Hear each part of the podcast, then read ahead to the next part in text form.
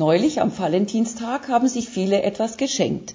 Blumen, ein Herz, ein Zeichen ihrer Liebe. Und viele haben sich auch segnen lassen. Beides geht auch heute. Hier kommt ein Segen.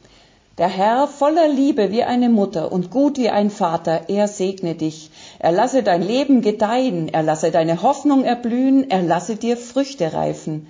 Der Herr behüte dich, er umarme dich in deiner Angst, er stelle sich vor dich in deiner Not. Der Herr lasse leuchten sein Angesicht über dir, wie ein zärtlicher Blick erwärmt, so überwinde er bei dir, was erstarrt ist. Er sei dir gnädig, wenn Schuld dich drückt, dann lasse er dich aufatmen und mache dich frei. Der Herr erhebe sein Angesicht über dich, er sehe dein Leid, er tröste und heile dich, er schenke dir Frieden und Fröhlichkeit und Zukunft den Kindern. Amen. Und was hindert, sich heute einfach eine Freude zu machen?